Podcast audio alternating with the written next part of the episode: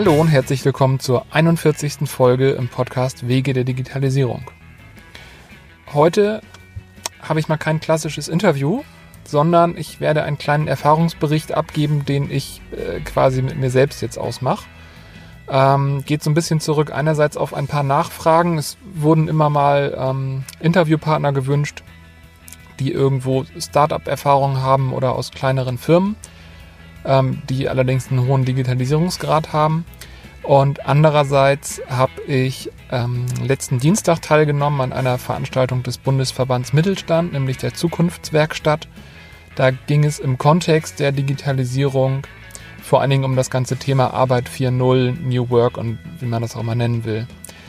Und da habe ich gemerkt, ähm, sowohl bei Lionizer selber machen wir da schon sehr viel, äh, was im äh, Rahmen dieser Runde irgendwo so als Best Practice angesehen wurde. Vor allen Dingen, wir sind ja an der Firma Seon beteiligt und arbeiten da sehr aktiv mit. Ähm, ist diese Firma ein Paradebeispiel für sowohl Digitalisierung in ganz vielen ähm, Bereichen als auch für das Thema Führung und Arbeit, Mitarbeit untereinander. So, und da habe ich gedacht, erzähle ich einfach mal ein bisschen aus dem Nähkästchen, was wir so tun und vor allen Dingen, also halt wie Seon funktioniert, weil ich denke, dass das wirklich ganz viele schöne, positive ähm, Beispiele und Geschichten sind, wie sowas laufen kann. Bevor ich damit jetzt anfange, möchte ich eine sehr coole Sache sagen. Und zwar wurde äh, unser Podcast ausgewählt als Medienpartner der Hub Berlin im April. Die wird am 10. und 11. April stattfinden. Ähm, ich glaube, das wird eine wirklich sehr coole Veranstaltung und äh, hoffe, dass ich vielleicht den einen oder anderen ähm, Hörer oder die Hörerin da auch treffen kann, dass, dass das vielleicht jetzt sehr anders ist, dass da jemand hingeht. Ähm, ich werde auf jeden Fall vor Ort sein und darf mit einer ganzen Reihe der Speaker dort Interviews führen. Das heißt, im Anschluss nach dem 10. April wird es hier eine Reihe Interviews zu hören geben, die ich dann dort vor Ort geführt haben werde. Und da sind wirklich coole Leute bei ähm, zum Beispiel die Google-Chefin der Schweiz äh, habe ich jetzt gerade im, im Sinn.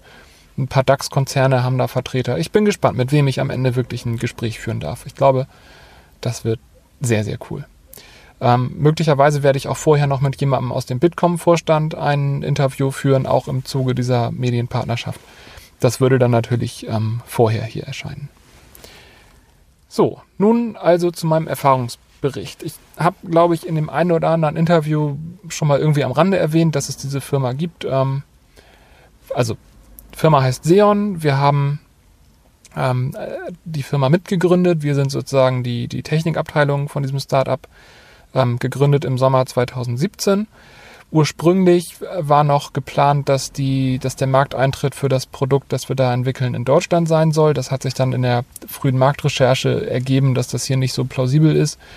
Weswegen bis auf uns Entwicklertruppe ähm, das ganze Team nach Kapstadt gezogen ist.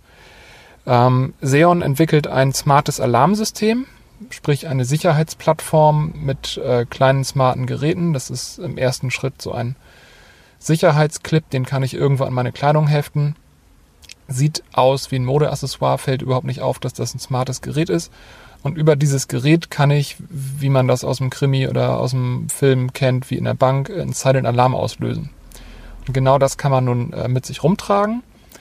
Und auf der anderen Seite, am Ende sind wir halt nur Plattformanbieter, ähm, sitzen private Sicherheitsdienste und wir vermitteln zwischen dem Menschen, der den Knopf gedrückt hat, und dem nächstgelegensten ähm, privaten Sicherheitsmenschen, der dann mit äh, Geolocation und Navigation und Foto und allem, was er braucht, so schnell wie möglich zu Hilfe kommt und, und da hilft. So, und ähm, ja, jetzt ist Deutschland ähm, einfach zu sicher, um es positiv zu sagen, weswegen ähm, das Ganze hier nicht plausibel war zu starten, aber Kapstadt kennt man ja irgendwo, ähm, ist noch nicht einer der sicheren Orte unserer Welt weswegen wir da starten. So, jetzt abgesehen davon, dass das Produkt an sich auch ein sehr schönes Digitalbeispiel ist, ähm, ist mir als erstes eingefallen, warum ist diese Firma Seon ein, ein Beispiel, das mir einfällt für Digitalisierung und vor allen Dingen dieses Arbeit 4.0 Thema. Ähm, letztendlich arbeiten wir gerade über mehrere Kontinente hinweg. Wir Entwicklungstruppe sind in Hamburg geblieben. Das eigentliche Team ist nach Kapstadt gezogen. Wir haben äh, mit einem Produktdesigner zusammengearbeitet, der in New York sitzt. Und die Hardwareentwicklung und auch die Fertigung haben wir mit einem Technologiepartner aus Shenzhen gemacht. So, das heißt, wir haben irgendwie Asien, Afrika, Europa, Nordamerika äh, beisammen und das Ganze läuft erstaunlich reibungslos. Man muss ein bisschen planen mit den Zeitzonen, dass man halt irgendwo die Meetings so legt, dass das für jeden irgendwie in den Tag passt. Aber ansonsten ist das, ist das überhaupt kein Thema. Also die größten Probleme, die wir überhaupt hatten, äh, macht der Zoll, also Dinge von Asien nach Südafrika schicken, äh, ist kompliziert. Ähm, und wie gesagt, die Kommunikation, man muss es halt planen. Es muss einem bewusst sein, dass, ähm, dass man da Zeitzonen überwinden muss und dass, dass es eher eine digitale schriftliche Kommunikation in vielen Fällen ist. Aber wenn man sich darauf einstellt, funktioniert das sehr gut. Das ist ja ähm, in, in vielen Fällen, wo es einfach um die Frage Homeoffice oder nicht Homeoffice geht, ähm, wird ja immer gesagt, Kommunikation ist dann nicht möglich und an vielen Stellen sind das so Totschlagargumente. Ähm, wir erleben das jetzt seit eineinhalb Jahren, wovon das letzte Jahr im Prinzip wirklich komplett das, das, das eigentliche Core-Team auch verteilt auf die Kontinente ist. Das läuft sehr gut. Ähm, ich habe drüber nachgedacht, warum läuft das gut. Erst ist mir eingefallen, wir haben ein Tool, in dem wir unsere Wochen- und Monatsaufgaben tracken. Dann habe ich gemerkt, das ist aber nicht der Erfolgsfaktor. Wichtig ist, warum das funktioniert. Ähm, wir haben ein gemeinsames Ziel und wir sind alle gemeinsam committed auf dieses Ziel und jeder kennt den Beitrag, den er leisten muss, damit wir dieses Ziel gemeinsam erreichen werden. Und dann ist am Ende dieses Tool ein gutes Synchronisationswerkzeug, dass man so ein ungefähres Gefühl hat, woran arbeiten die anderen, wer könnte vielleicht noch Hilfe brauchen. Man weiß auch, wo man auf nachverfolgbare Weise selber um Hilfe bitten kann. Aber wichtig ist, wir wollen alle dieses Ziel erreichen. Wir wollen da eine Plattform aufbauen, die Menschenleben rettet und eine Region der Welt sicherer macht. Und da, daran arbeiten alle mit und darauf zielen alle ab. Und das ist wichtig. Wäre das nicht gegeben, ähm, würde das beste Tool der Welt nichts nützen. Und ich denke, das, das ist so ein Learning, ähm, das man vielleicht daraus ziehen kann, auch um, es irgendwo in andere Kontexte zu bringen dieses Alignment, dieses gemeinsame Zielverständnis, das gemeinsame Verständnis, wo will man eigentlich hin und vor allen Dingen für jeden Einzelnen, der mitarbeitet, was ist mein Beitrag und warum ist das wichtig. Wenn ich das nicht klar kriege innerhalb meiner Organisation, dann sind alle Tools irrelevant. So, und da, das ist natürlich in so einem Startup, wo alle irgendwo mit Herzblut dabei sind, einfacher hinzukriegen als in einer großen, gewachsenen, etablierten Struktur, ähm, wo Leute mit Pech auch einfach Dienst nach Vorschrift machen. Aber meiner Meinung nach ist das der, der Kernfaktor, mit dem alles steht und fällt. Ähm, um das noch einen Schritt weiter zu treiben, habe ich gemerkt, von der Technologie her arbeiten wir bei Lionizer eigentlich genauso. Es ist zwar ein anderes Tool, aber es ist eins, das genau den gleichen Zweck erfüllt. Wir haben irgendwo unsere Ziele und unsere Aufgaben synchronisiert. Wir dadurch, dass wir halt Softwareentwickler sind, haben wir da eher Tools, die auf den Softwareentwicklungsprozess ausgelegt sind. Aber wichtig ist, dass jeder weiß, was er tut und warum er das tut. Ähm, jetzt habe ich ein bisschen drüber nachgedacht und habe festgestellt, dass das bei Xeon noch einfacher ist und irgendwie noch, noch reibungsloser funktioniert als bei Lionizer. Und ich glaube, das liegt daran, dass Xeon ein rein remote arbeitender ähm, Laden ist. Letztendlich, weil halt jeder auf einem anderen Kontinent sitzt. Und bei Leinheiser, wir haben unser Büro in Harburg, da kommen auch alle sechs bis sieben Leute, ich sag mal, fast jeden Tag hin, aber also jeder ist viele Tage die Woche da. Ähm, das heißt, tendenziell neigen wir dazu, Dinge auch einfach mit Post-its an die Wand zu tun. Das heißt, wir haben da aber immer diesen Bruch analoge Welt, digitale Welt. Das heißt, von den von der Toolchain her sind wir total in der Lage, komplett remote zu arbeiten. Vom Verständnis her sind wir aber an vielen Stellen doch offline unterwegs. Und das ähm, macht an einigen Stellen ein paar mehr Abstimmungsprobleme, zum Beispiel ähm, die Frage nach einem Urlaubskalender. Wir haben den jetzt erstmal klassischerweise an die Wand gehängt. Das heißt aber, jemand, der im Homeoffice sitzt oder im Coworking Space, ähm, hat erstmal auf, auf diese Weise nicht Zugriff auf unseren Urlaubskalender, weil das einfach nur ein Zettel an der Wand ist so. Und jetzt ist die Frage, wie viel, wie viel Spaß macht das denn, in ein Büro zu gehen, wo nichts an der Wand hängt, weil alles digital ist. Aber ich glaube, ähm, für so Abstimmungen, die das ganze Team betreffen, müsste man das konsequenterweise tun. Dass wir ähm, da digital äh, first arbeiten. Ähm, so, ach, das war mir vorher gar nicht ähm, bewusst, dass, dass da äh, das Lionizer davon sehr noch lernen kann. Ähm, dann nächstes Thema ähm, digitale Produktentwicklung. Das ist ja nun etwas, was unser täglich Brot ist, was aber viele, ich denke, viele Hörer sicherlich interessiert und vor allen Dingen, wenn man über Digitalisierung redet, ist das immer ein Thema, das das spannend ist, dass, dass man heute immer öfter zu hören kriegt, ihr braucht eine Plattform, ihr braucht digitale Produkte und so weiter. Äh, man muss das im Einzelfall natürlich prüfen, ob das wirklich so ist, ob man das braucht oder nicht. Ähm, an vielen Stellen ist das, glaube ich, ähm, Quatsch. Wichtig ist, wir haben nun mit Xeon erlebt, ähm, wie unkompliziert Produktentwicklung, speziell Entwicklung digitaler Produkte, auch wenn sie einen physischen Anteil haben, wie diesen smarten Clip, wie einfach das geworden ist, ähm, das zu organisieren. Natürlich wird nicht der eigentliche Entwicklungsprozess dadurch leichter. Ich muss immer noch dafür sorgen, dass das Ganze korrekt funktioniert und günstig ist und produzierbar ist und so weiter. Aber ähm, die Tools, die einem zur Verfügung stehen und auch die Kommunikation über den Prozess, das ist so viel einfacher geworden, als es das vor 10, 15, 20 Jahren noch war. Ähm, wir haben mit den Hardware-Entwicklern aus China sehr viel über Skype und Hangout äh, kommuniziert.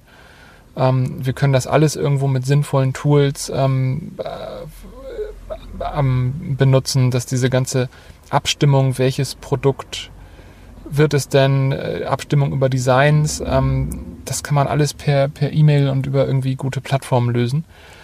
Das, das ist also erstaunlich einfach. Also ähm, ich, ich habe da jetzt eigentlich im Umgang mit, den, mit dem chinesischen Entwicklungspartner keinen nennenswerten Unterschied gemerkt ähm, gegenüber äh, früher, als ich vor 15 Jahren als angestellter Softwareentwickler mit einem Hardwarepartner aus München zusammengearbeitet habe. Also eigentlich außer der Zeitverschiebung hat das jetzt keinen Unterschied gemacht. Gut, und die Chinesen sprechen anderes Englisch als die Bayern. Aber das war's dann auch schon. Ähm so, bei dem Produkt selber haben wir dann wiederum gemerkt, ähm, man kann sich ein noch so gutes digitales Produkt ausdenken. Ähm, die Schulung hinterher ist der spannende Teil, mit der ähm, steht und fällt, ob das Ganze angewendet werden kann. Und zwar ähm, sind ja Hauptnutzer unserer Plattform die privaten Sicherheitsleute. Und wir haben schon uns ein aus unserer Sicht sehr gutes UX-Konzept überlegt, ähm, damit das Ganze möglichst einfach nutzbar ist für möglichst äh, eine große Anzahl ähm, Wachleute mit unterschiedlichen Bildungsgraden. Ähm, da haben wir gemerkt, auch wenn wir es schon sehr einfach hinbekommen haben, waren das doch immer noch echte Hürden. Und da äh, greifen jetzt, wo wir in der Beta-Phase sind, tatsächlich die ganz klassischen ähm, Incentivierungsmaßnahmen, um, um Leute dazu zu bringen, das System zu nutzen ähm, über die schon, schon in Führungsbüchern aus den 50ern geschrieben wurde. Also zum Beispiel ähm, bei dem einen Sicherheitsdienstleister, mit dem wir arbeiten, ähm, gibt es mehrere Schichten und die haben jetzt so ein ganz klassisches Leaderboard in ihrem Control Room aufgehängt, ähm, welche Schicht hat wie schnell auf Alarme reagiert. Und damit ähm, pusht man so ein bisschen das eine Team gegen das andere Team, weil die natürlich besser sein wollen als die anderen. Ähm, so, und dadurch setzen sie sich dann mehr mit der Technik auseinander und stellen Fragen und dann erst bekommen wir auch das Feedback, äh, das wir letztendlich brauchen, um zu entscheiden, okay, an welcher Stelle können wir Dinge vielleicht noch besser machen. So, aber das, ähm, das hatte ich tatsächlich unterschätzt und jetzt bin ich da auch nur mäßig vor Ort, aber ich höre das halt von, von den Leuten, die vor Ort mit den Guards reden, dass das unerwartet schwierig ist.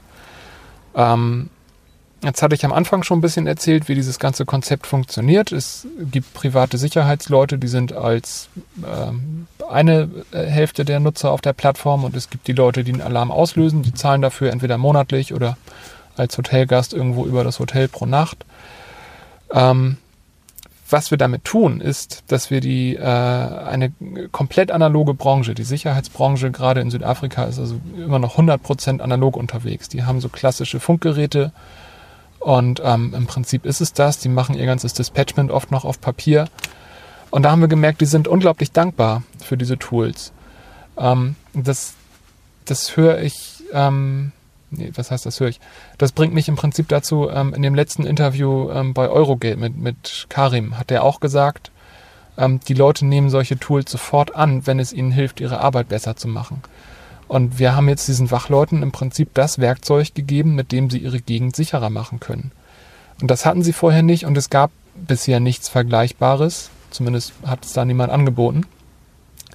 Und ähm, von daher ist die der Nutzungsgrad sofort sehr hoch gewesen, auch wenn der Schulungsbedarf höher war als erwartet. Ähm, so, jetzt muss man halt wissen, viele dieser privaten Wachleute sind ehemalige Polizisten, denen das ähm, staatliche Polizeisystem irgendwo nicht effizient genug war. Die sind ja letztendlich Polizisten mit Leib und Seele und, und mit Herz dabei. Die, die wollen einfach, dass ihr Land sicherer wird. Und ähm, solchen Menschen, die damit so viel Herzblut bei sind, ein Werkzeug zu geben, dass, dass die ihre Arbeit einfach besser machen können, das ist total cool. Ähm, so, so. Da, da merken wir einfach, ähm, man, man muss manchmal einfach nur die, die richtigen Werkzeuge finden. Oft sind das dann digitale Werkzeuge ähm, für Branchen, die bisher einfach komplett analog waren und dann, dann reißen einem die Leute das aus der Hand und freuen sich sehr darüber, dass, dass sie nun diese, diese Werkzeuge haben und ihren Job besser machen können. So, jetzt bin ich am Ende meiner Notizen angekommen und ich merke, ich habe auch, glaube ich, einfach alle, alle Kernpunkte erzählt.